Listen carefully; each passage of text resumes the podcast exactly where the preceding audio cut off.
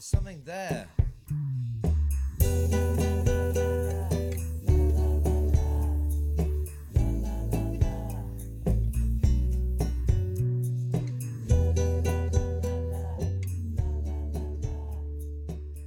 大家好，我们今天请到的嘉宾是莫杰林，他之前最早是做一级市场，然后后来呢，现在是在做一些一二级市场的所谓的这个，用他自己话讲就 allocator 的角色，对吧？就是分配资金的角色，所以他其实会把资金分配到一二级，也会把资金分配到中美等各个国家啊，基本就是哪里有钱去哪里，哪里能赚钱去哪里，所以其实他有比较宏观的视角，能看到当下所有的地区和所有资产的情况。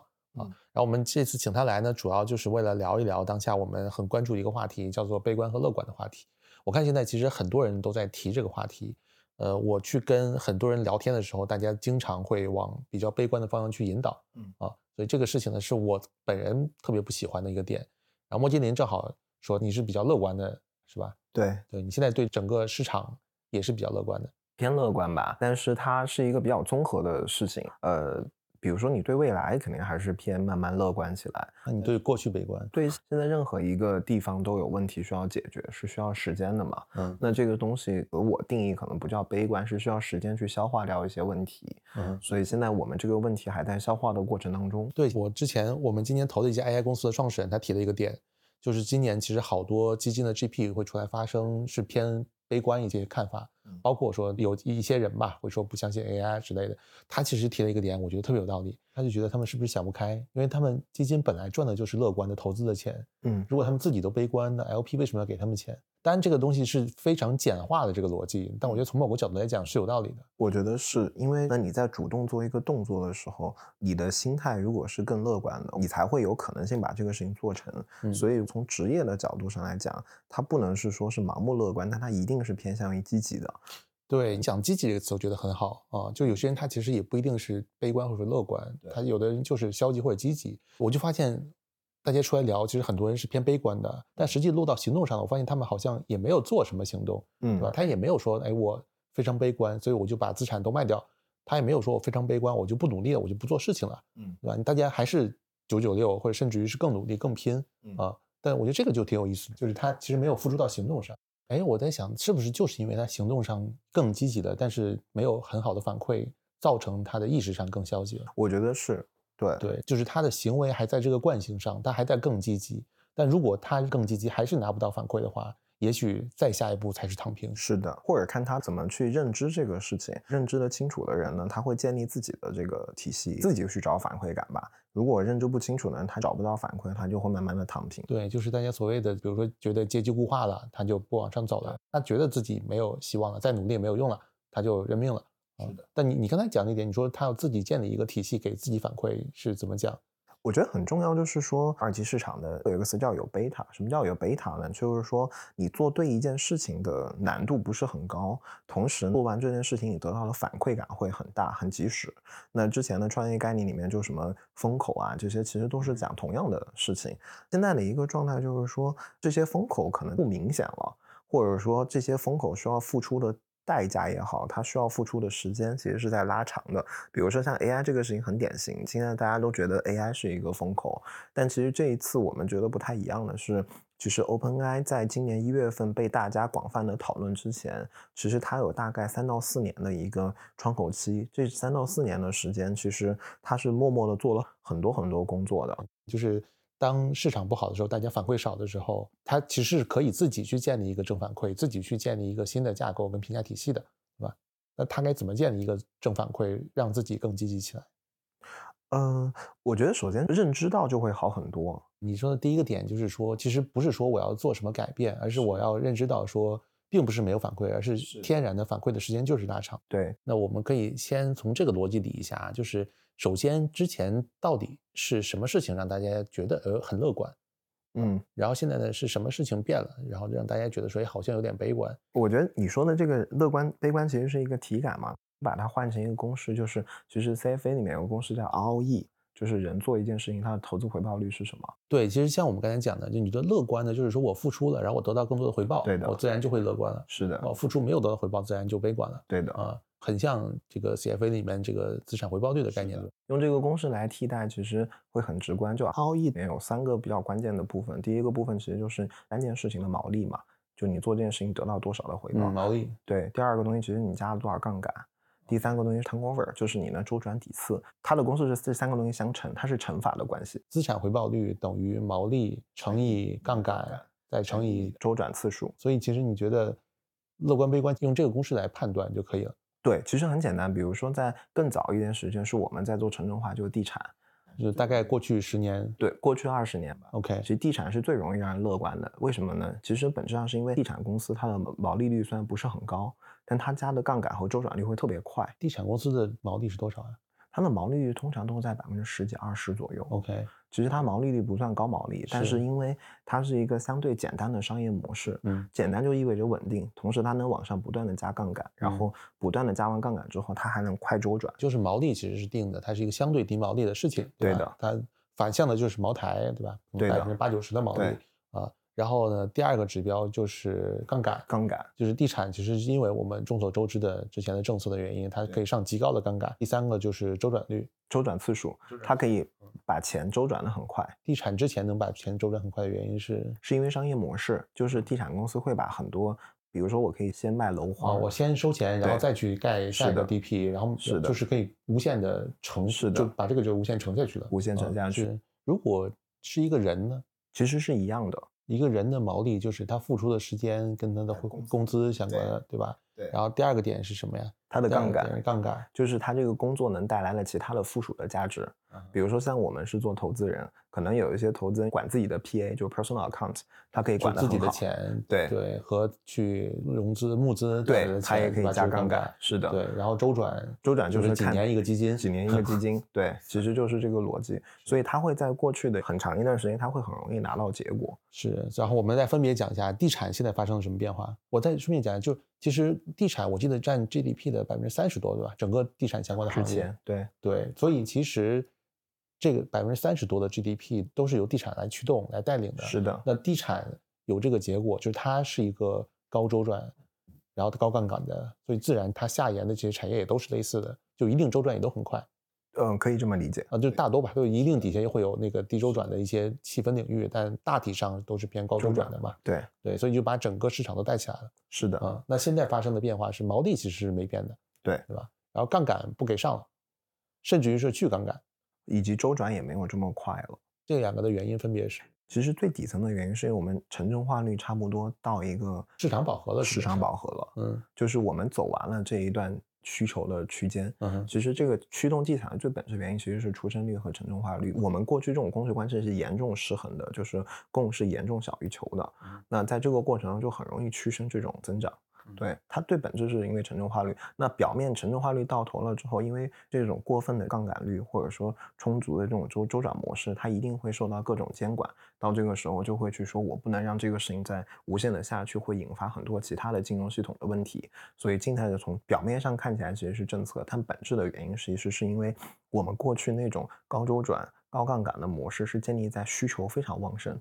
那需求非常旺盛的底层其实是人口加城镇化率，这个东西其实已经我们还在增长，但它其实已经不像过去增长那么快了。对，所以如果是地产行业的从业者，就会感觉到很难受，因为整个行业的投入回报其实已经到了一个下降的周期，而且是快速下降的周期。然后，那对个人来讲呢，比如就还是回到基金吧，嗯，对基金来讲，影响的是杠杆，首先钱少了。我觉得是，我觉得对于杠杆来说，很多时候其实是大家的机会。比如说投资机会、创业机会，其实大家能够体感上很明显就变少了，就是所谓能加的杠杆变少了，这个其实是最客观的。然后另外一个呢，就是说目前很多行业来说，说我做一份工作，我能拿到的回报，其实也到了一个瓶颈了。这两个事情同时加在一起，这件事情就会让人跟过去那种很爽的感觉、很有希望的感觉比起来，其实就是不同的东西了。是增速变慢。这件事情本身就已经让人觉得很难受。是的，就它倒不一定是要负增长，就增速变慢已经让人觉得很难受了。是的。然后对于互联网公司来讲呢，你觉得？因为很多互联网公司其实大家也觉得很难受，对吧？如果用你这个公式去拆的话，对互联网公司，其实这两年，比如说我们硬去拆它的业绩的话，互联网公司的业绩其实是很不错的。业绩很不错代表什么意思呢？就是这个公司里面的第一个部分是它的毛利率还是很高。也就是说它还是一个很稳定和很好的商业模式。所以这个时候呢，它只是感觉是说我的扩张速度没有这么快了，但是至少呢，我做这件事情我是稳定的，然后我还是能赚钱的。那这个时候它还是取得了一定的成果。这件事情在去年之前其实也发生在美国的科技公司上面，你会发现 Google 这些巨头也在裁员，但是它报出来的财报其实是很漂亮的。互联网公司有一个比较大的区别是它的商业模式。还是很不错的，嗯，而且它有一定的规模和这个网络的效应，所以导致它的防守性其实是比较强，嗯，所以这个点上，三个里面它可能另外两个其实跟大家一样，但是因为它本身经营的这个商业模式很好，所以导致它还是感觉上还是 OK 的，嗯，但现在国内的很多互联网公司感觉好像也不是那么 OK 的，就至少像我们刚才讲，至少增速肯定是在下降的，对，但是它还是赚钱的，它是赚钱，对，但这个赚的钱好像没有反映到。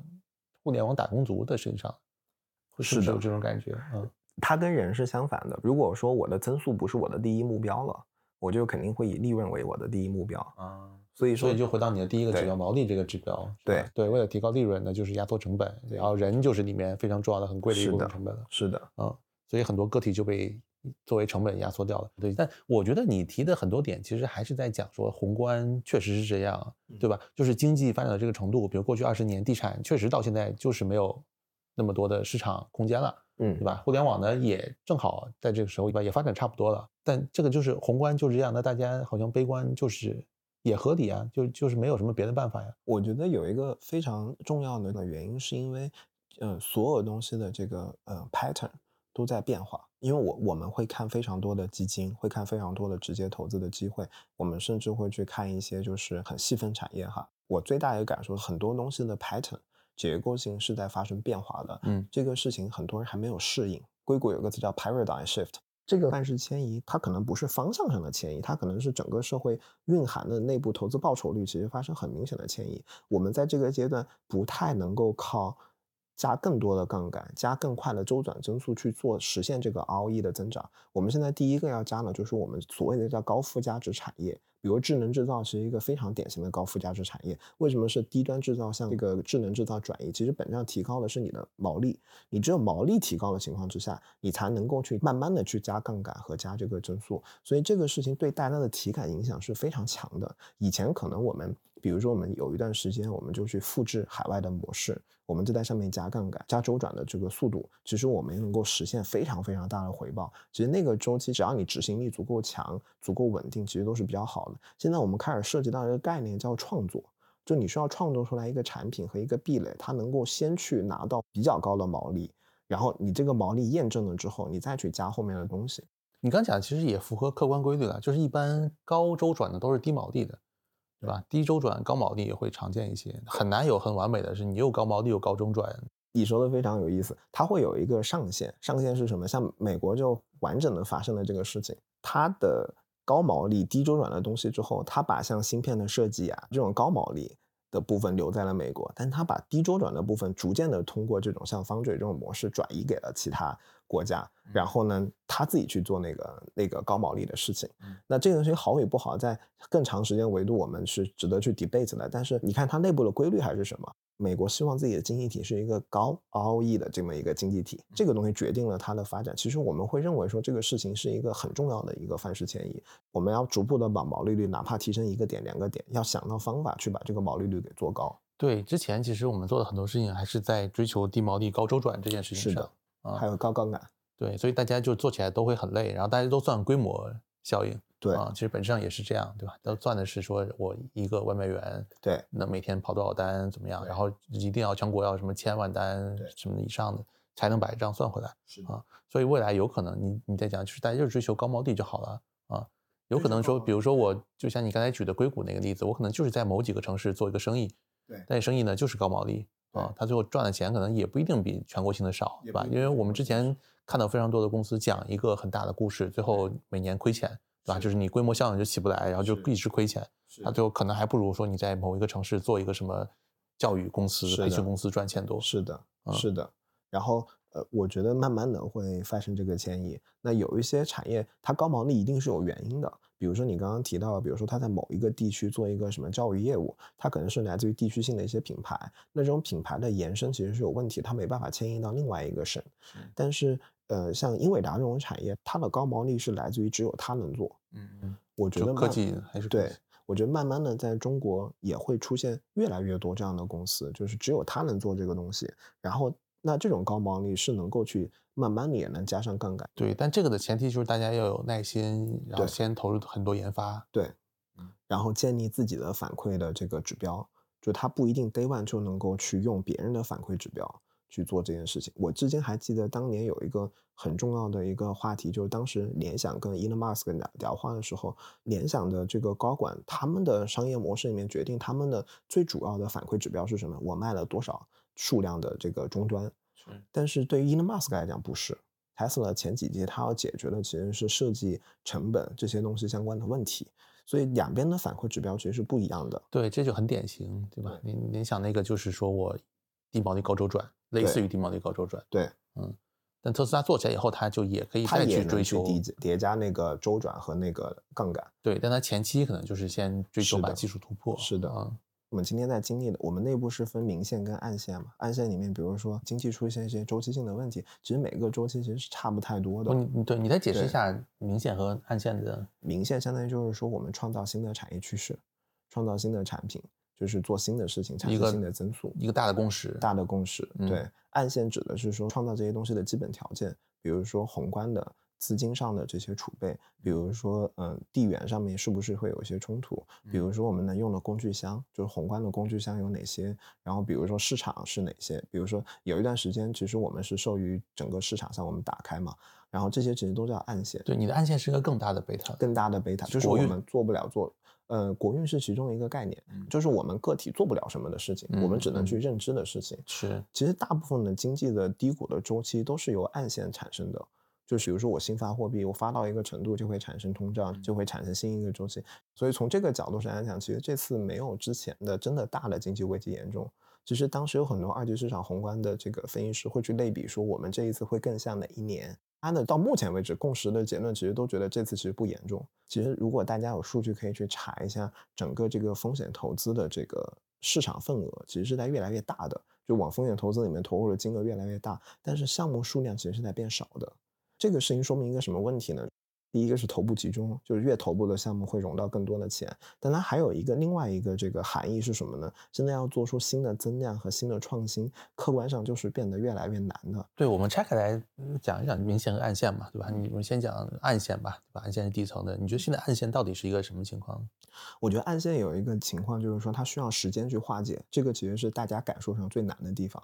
就是周期这个概念，其实本质的逻辑就是时间。我花时间去享受了一部分高速增长，那我需要花接近的时间去化解。所以其实我们会提到很多问题，比如说二级市场中国会提到一些呃问题叫化债呀、像房地产这些问题，它本质上都是需要时间去消化之前的所谓的库存啊，消化之前的问题。所以暗线里面最难受的一个点其实是时间，它没有办法着急。它跟明线不一样，是说你靠去做什么去解决，其实是比较难的。它就是需要花时间去化解这个库存。所以很多二级市场的同学他们在看周期性行业的时候，他们会去观察一个指标，就是库存。我这个库存是不是快要到最底部了？那暗线里面其实有一个非常重要的标准，叫水位线，就是说它会不会发生一些突破水位线的事情。比如说零八年的，就是像美国的次贷危机，它就突破了那个水位线。那这个事情目前来看，全世界其实都很关注这个问题。那大家达成的共识，从资产价格上来看的话呢，其实嗯接近是大家觉得不会突破水位线。美国的水位线是什么呢？是我们会不会进入到恶性的这个所谓叫硬着陆这个地区？但目前大家从资产价格上很明显，大家觉得不会。然后大家现在只是在争议说，在这个周期会待多久，这个 cycle 会待多久。那中国的问题呢？大家之前会特别担心这个城投债，或特特别担心房地产的硬着陆。目前来看呢，城投债肯定不是一个问题了，因为其实我们的各个机构已经在非常积极的处理。然后从那个房地产现在碰到的问题，就确实是说大家受到情绪的影响，需求它的这个重新的爬升是有一点缓慢。但其实从房地产的这些问题上，能看到像之前万科出现了这个问题，能看到其实像深圳市国资委也出来说他们会无限的去兜底这件事情，所以你会有个感觉是说要去突破这个水位线本身就是很难的，因为像中国、美国这种这么大的经济体，它真的要轻易的发生一个经济危机，其实是不容易的。现在大家经常会说现在的这个情况，很多问题是外资流出的问题。嗯，对吧？包括我看最近有个指标说外资在好像在国内的投入依次为负吧，嗯，是吧？对，所以那到底是散户在卖还是外资在卖呢？现在？我觉得外资肯定是有影响，但是我自己观察，大家对外资就是减少投资这件事情的理解是有一点误差的，就大家会把这个东西大量的归于一些主观的东西，因为美国是特别注重这个逻辑正确的，就它肯定是会有这种影响，都会有一个选择题。现在像美美元加息到这个程度，我坐着不动可以拿四到五个点的收益，那你新兴市场国家。可能并没有什么太突破性的进展和增速的时候，大部分人一定会选择是说我去拿美元的四到五个点的这个固定的收益。我觉得这个是一个特别大的基础。其实我听听很多朋友畅想过这个事情。如果像其他国家出现一些很突破性的增速的进展，尤其像中国这么高的增速，其实在全世界很难找出第二个的。以及其实我们分析下来，觉得中国经济增速的质量其实是很好的。它其实并不是一个平庸的增速，并不是说我对城镇化率，其实我们已经过了那个阶段。然后这么高质量的增速里面，如果它再一次出现，然后我们在整个美元的这个加息周期结束了之后，其实美元是会做相应的动作的。美元代表的一个很重要的精神是什么呢？它非常的市场化。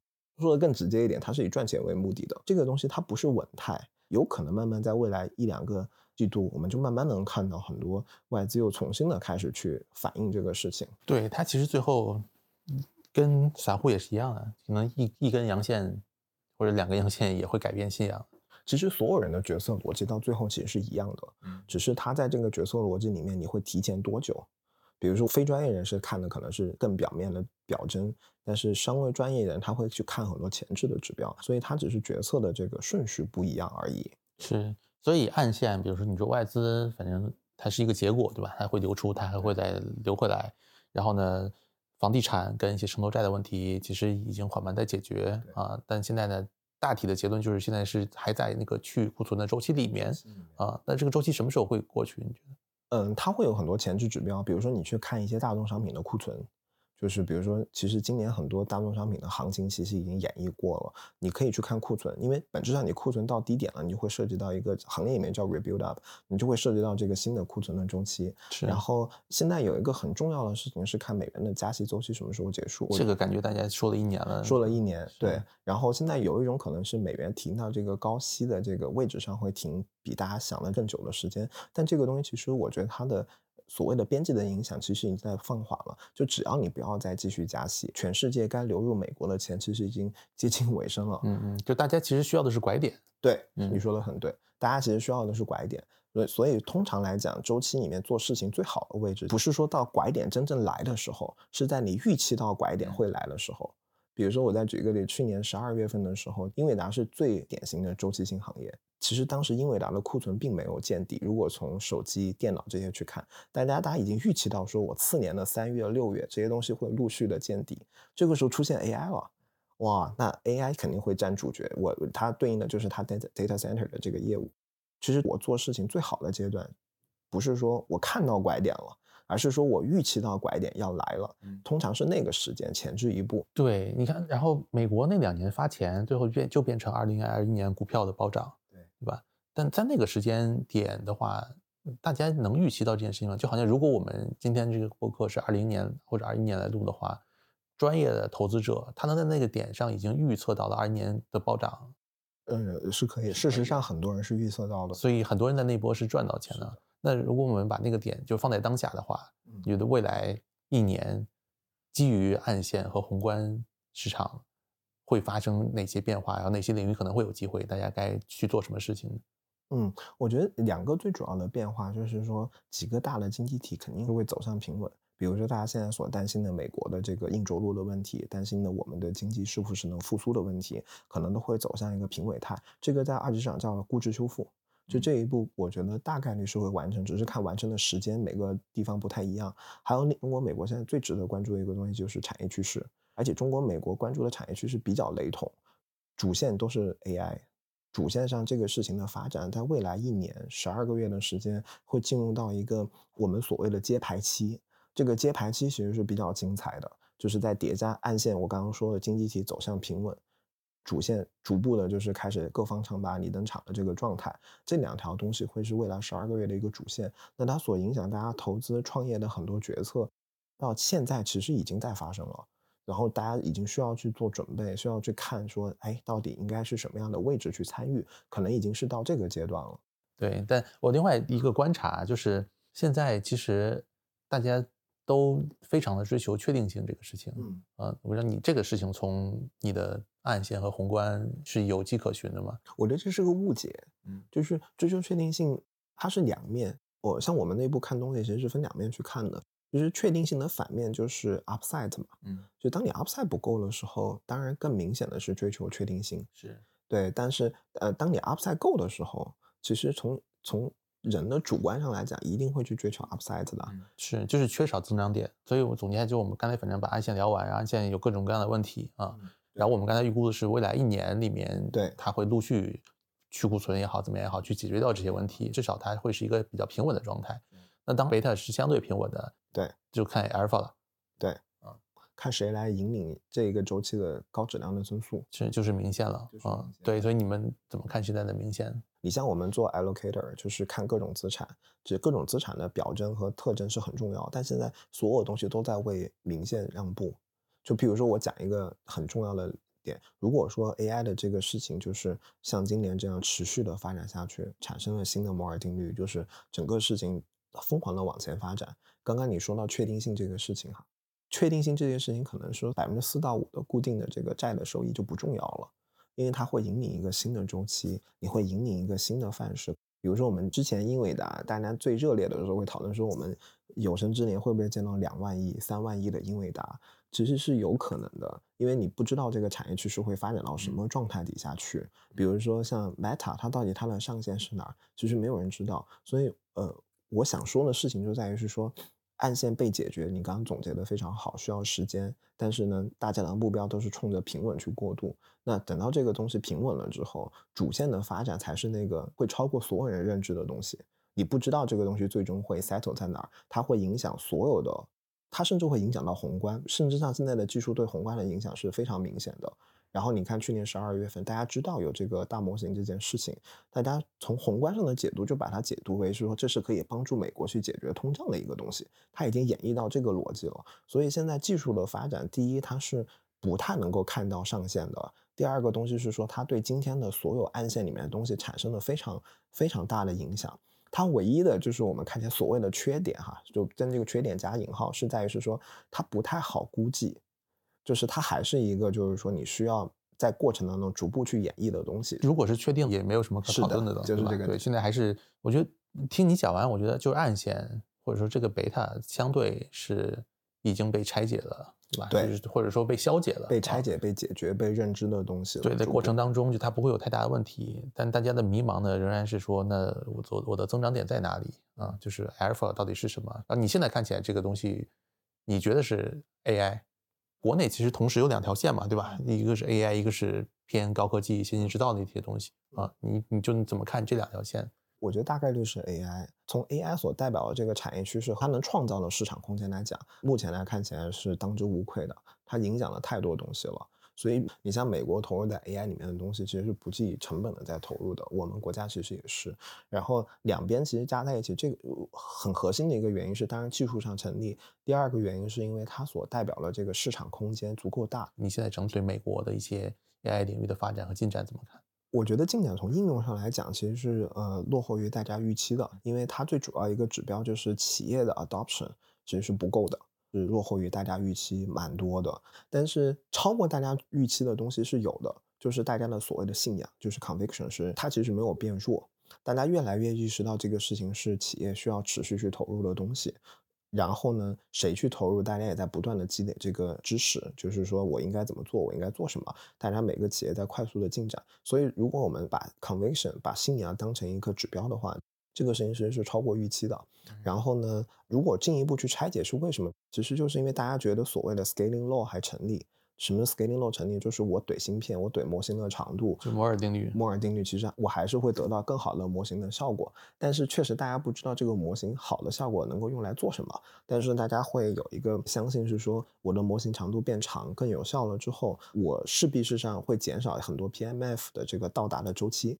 Adoption 做不出来，其实因为现在 PMF 很多层面还是没有找到，或者找到的那个点都比较小，比如说在法律上做一些事情啊，在医疗上可能有一些。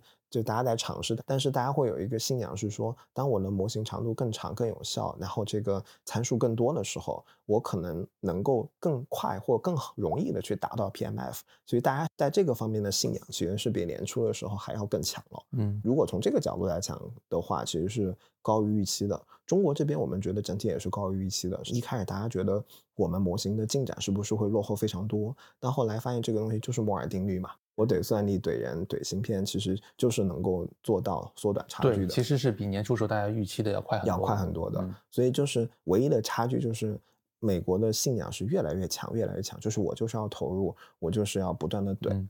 对，所以贝塔可能是一个类似于从一到零。解决问题的阶段，Alpha 是一个从零到一去建立场景的阶段，对。但你觉得就 Alpha 这件事情，AI 这件事情，你的时间预期是怎么样的？比如说，就是 AI 这件事到底多久能落地呢？我举几个例子，我们在观察什么吧。第一个问题就是说模型的长度，几家在模型长度上未来一年会有什么样的进展？因为这个是摩尔定律最最根本的一个东西。第二个东西，我们特别会关特别会关注这个算力啊这些东西什么时候降价。像 OpenAI 其实前两天已经降价了，然后第三件事情我们会特别关注他们内部在关注什么公司，然后他们在哪些东西上在做什么。第四个东西我们特别关注他们商业模式是什么。美国那边的现在最主流的商业模式还是 API，就是他们会把这个当成他们商业模式的最重要的部分。但中国这边的公司的商业模式其实不是 API，中国还是想做一体化，自己做模型端到端。我们一直在 debate 的一件事情，比如说到底是 API 这种商业模式好，它当然有它的规律，就是美国整个 to B 的这个商业模式沿袭这么多年之下，它就 API 是一个最好的商业模式，so far 来讲。然后，但中国的创业公司其实从内心来讲，隐隐的我们感觉都想做端到端，但两个东西到底哪个好，其实说不清楚的，有有可能就是端到端更好一点，因为我们像我们的思维去理解。我们都还是会认为说模型应该跟数据场景结合，它才能跑出真正的下一代的东西。但美国人的思维可能有一部分其实就不是这个。我觉得美国人他们是不喜欢重运营的事情的。嗯，但国而且他们很可能也没有能力做这个事情。对，但国内很擅长的。对，但有没有可能重运营就是好的？因为逻辑上来讲，重运营可能是通的。如果最后这个事情还是一个场景端的事情的话。那其实中国的创业公司会非常有机会。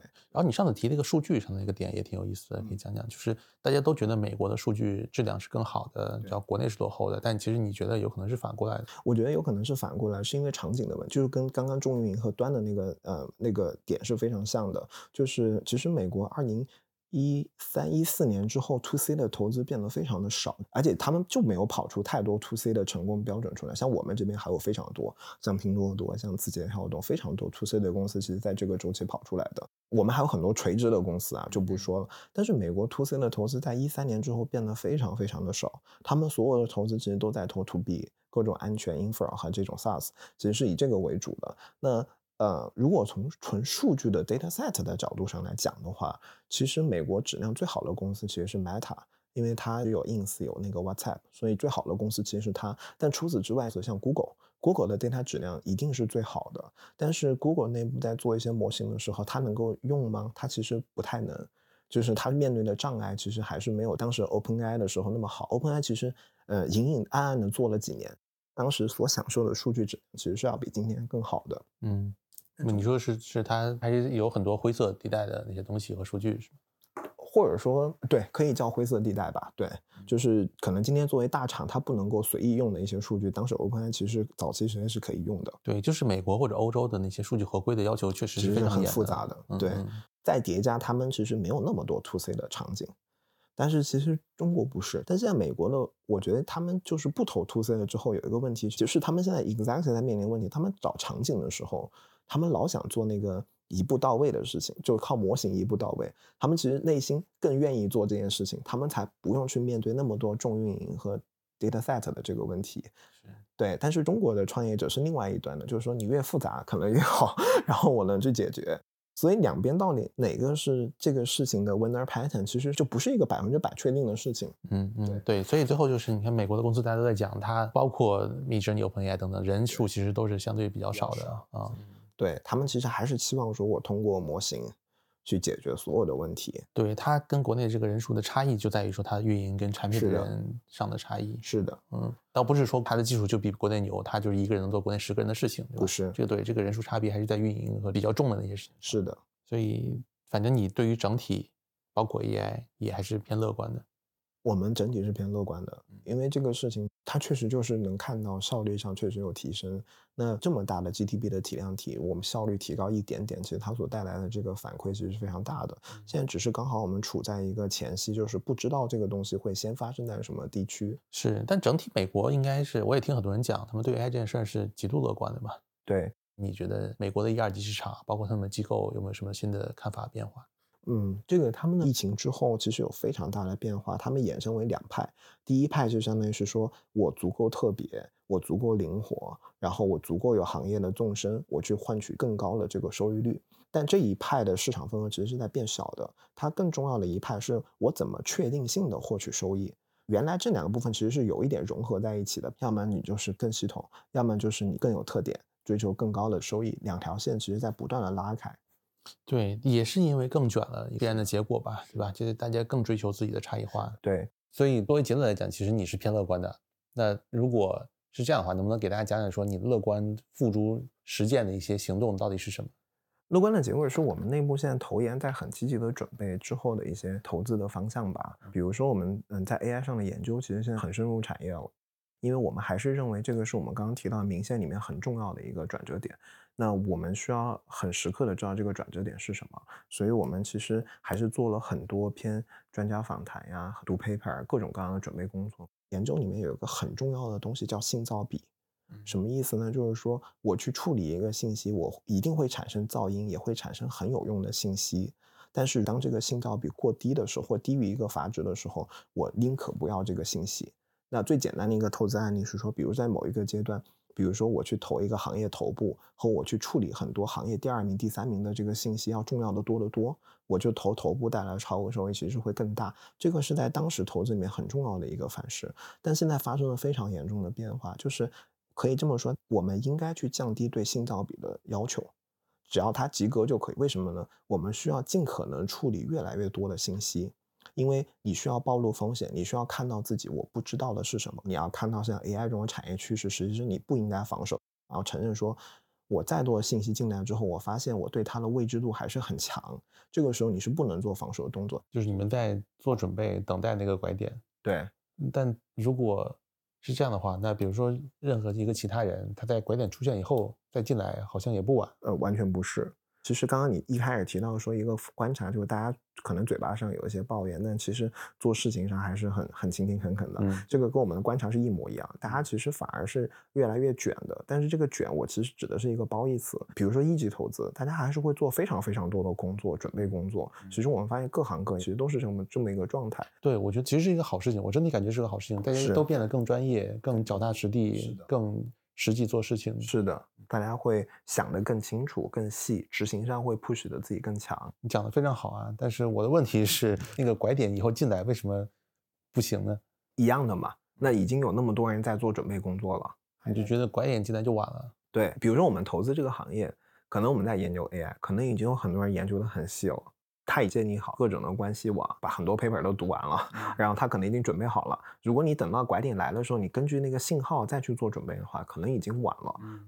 那接盘侠其实这个词也是不好的。它本质上也是一种去库存，对，对从业者来讲也好，对大家的所谓的这个花的一些时间等等也好，其实都是一种去库存。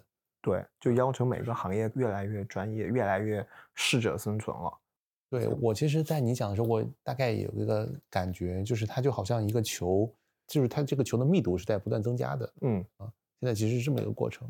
是的，对，然后那你后面如果到下一个周期，比如杠杆啊速度再起来以后，对这个球可能里面就又会被注水，但那些水呢，可能就晚进来那些人，他可能就是从实际意义上来讲，他就会变成一个接盘侠或者一个新的炮灰的感觉。是。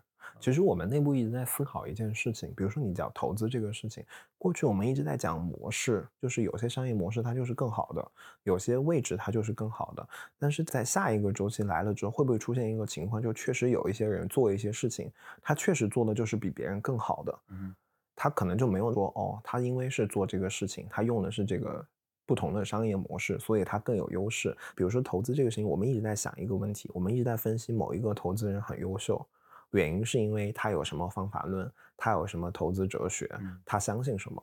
以后会不会出现一种情况，就是说这个投资本身它的投研能力就是更突出的？明白。我觉得倒不一定是这样的结果，但我 get 到你讲的，就是每个时代有自己的一个评价的指标，对吧？你比如说二十年前，大家不会觉得说你融多少钱就厉害，是的，对吧？你可能融资这件事儿都不存在，大家就觉得说，哎，你今年能赚多少钱，你就是厉害，嗯啊。然后过去的十年二十年呢，可能因为融资这个体系发展起来了，所以大家呢判断说，哎，你三年融五轮，你融个什么十亿美金，你就是牛逼，啊。是的。但再往后可能就是又一个新的叙事体系了。对吧？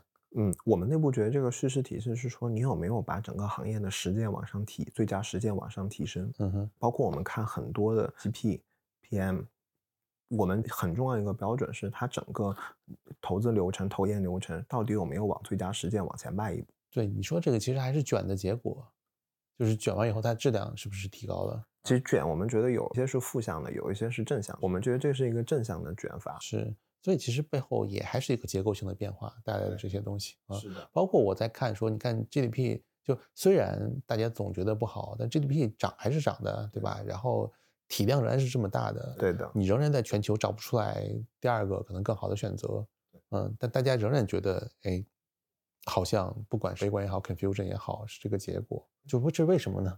就是这个所谓的结构性变化的结果到底是什么？其实我觉得还是对应我刚刚说的那个。就是大家对于质量的需求还是太大，为什么呢？因为我们现在需要照顾的整个经济的范围太大了。原来我们是靠经济本身拉动经济增速本身拉动经济，但现在可能真的是要靠结构的分工、高效率的分工，真的是要靠一些新的东西去拉动这个事情。所以，我们自己内部定义的下一个变化，可能来还是来自于最佳范式的变化。最佳范式的变化，其实就是做的最好的人，他对自己提出更高要求，然后通过更多的努力，然后得到一个更好的结果。对这个结果呢，而且他可能跟外部的评价体系不一定是挂钩的，对吧？还是实打实的一个结果。对。然后同时呢，一些本来做的没有那么好的人呢，渐渐也是经历一个去库存和出清的一个阶段。是的。就我觉得每个人都可以站在自己的视角去想一下自己的所在的行业去库存的一个情况，以及最佳实践可能会发生在什么地方。对。那我觉得至少，比如说从创投领域来讲。我感觉去库存的已经差不多了，去库存差不多其实是一条暗线嘛，但是明线就在于是说，那下一个创投行业的最佳时间是什么？是，比如说我们在美国，如果我发现中国的创投圈的人是会听 Twenty Minutes VC 的，对吧？那它是不是代表一个新的时间呢？对，包括美国的 Solo VC，对。是不是一个新的时间呢？包括我们看到有一些 VC 基金，其实在 Day One 的时候是融资的，就它的 GP 本身是融资的，问原因就是为了自己也去做自己的大模型和算法。这个算不算一个最佳时间？我觉得就是 VC 和 AI 的结合。是的，这个但这些东西太早了，我们不应该过早的去下定义。但是很多最佳时间的努力是绝对不会错的，就是只要你有这个资源能力去做这个事情，就是。我觉得创投行业，大家最后真正兴奋的一刻，还是来自于更好的实践出现的时候。是，那这种更好的实践出现的时候，那刚刚你提到会不会晚，怎么去定义呢？你是不是这个东西的一部分？你有多大的参与度？就是这个准备的周期肯定是越早越好的。所以你看，我们聊的说，其实当下呢，肯定是一个去库存的末期的一个阶段啊，所以大家。可能暂时还是受到一些影响，得不到一些很明确的正反馈，所以呢，大家肯定会有 confusion，倒不一定是一个绝对的悲观，可能只是 confusion。这 confusion 呢，需要的是我们更强的 conviction 来应对这个周期。是的。然后这里面具体的体现就是，我们不应该过于去因为外部的评价和反馈而自我怀疑，对，或者说感到悲观。对，更多的是建立自己一套体系。这个体系呢，可能就是我要真的把事情做好。我要去像你讲的树立更好的一个最佳标杆。对，那最后对于国内的，不管是投资行业从业者，还是创业者或者想要创业的人，你觉得未来一两年有没有什么建议给他们？呃，我觉得很重要的一点就是要准确。以前像我们做投资会有一个隐含的逻辑，就是我试一试。但现在的投资，嗯，从我因为我们是投投研这个角度，我们会觉得准确。度是很重要。比如说，我们你看，Elon Musk 他去做 XAI 这件事情，他的积累是什么？是 OpenAI 这么几年的发展，这一年 AI 的发展，他积累了大量的这个信息和认知了。他在去做 XAI 的时候，他的定位，他的这个 roadmap，他招人，只是本质上他会越来越准确。比如说 XAI 到现在其实就几个人，就是可能十个人左右，但是他对于他该招什么样的人，他就比上一个时代要更精准。然后我觉得对于我们的创业和投资其实是一样的，因为我们现在有能力去看清楚这个事情了，因为有太多的素材了。比如今天是没有什么太新的行业的，你去看一个行业，其实跑不出什么太新的东西出来，它的范范式就在那个地方，它的规律就在那个地方，需要花更多的时间去总结、演绎、讨论。让自己尽量的站在对的位置上面和相对准确的这个 picture 上面去做。以前我们的特点是说我们的迭代能力非常强，其实中国创业者和中国投资人真的就是迭代能力非常强。以前我们可能是从六十分开始，我们不断迭代到一百分，然后美国的创业范式现在可能已经变成我从八十分开始，但我们可能也做不到八十分，因为我们的信息通畅程度其实在某一些领域是没有他们高，但我们尽量让自己做到从七十分开始再去迭代啊，然后。结果呢，就是当这波周期走光以后，对吧？就是当我们的暗线处理完毕以后，然后，然后应该就是在近一两年，嗯，然后这个时候呢，当明线又出来，应该大概率是比如 AI 或者其他的一些领域啊，那就会有更好的机会去发展。是的，对。而且其实我之前也跟很多人聊说，哎，现在比如至少我们同龄人，大家都是年轻人。然后大家都会有一个想法，说，哎，我当时如果早入行几年，对吧？然后我当时如果早生几年，如果赶上某某波的机会，会怎么怎么样啊？那我觉得大家还都年轻，对吧？还都年轻的，那那既然没有赶上那一波，那就赶下一波呗，对吧？年轻的人其实是没有本钱去悲观的啊，就大家还是要努力。啊，不管主观客观，总之都要乐观。有一个比较刻舟求剑的方式，就是说，其实像 Google 这些公司在当年互联网泡沫之后的三年、四年左右的时间上市的嘛。是，但这个东西不能做绝对的这个刻舟求剑，但是其实是一个积极的信号。对，就是底部里面一定会成长出来最优秀的公司的。对，因为它真的是靠自己实打实的做出来。是的，是的。好，那感谢杰林，谢谢。